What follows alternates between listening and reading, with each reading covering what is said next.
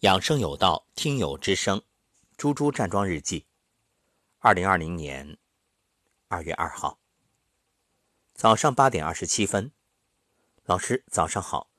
五点二十闹铃响，跟随音频揉腹，按揉中脘穴的时候，发现有硬硬的结，按下去很疼，但松开深呼吸的时候，后背有一种疼痛散开的感觉。给孩子们发录音，等老妈起床。听幸福村早课，等老妈洗漱完毕，一起站桩。今天站桩前，给老妈和我各倒了一杯水。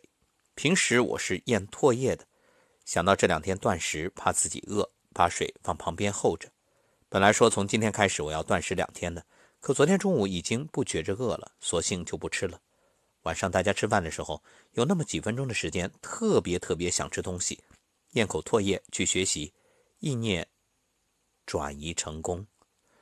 老妈现在拉伸的俨然已经很专业了，感谢我这个老师每天的指导，而我也觉得身体无比轻盈，很快全身暖暖的，热流从上往下推动着，穿着凉拖的脚也觉得热乎了，只是腰部还有些硬，往后弯腰，坚持几秒的时间，再次站定的时候，身体的通透用语言都描述不出来。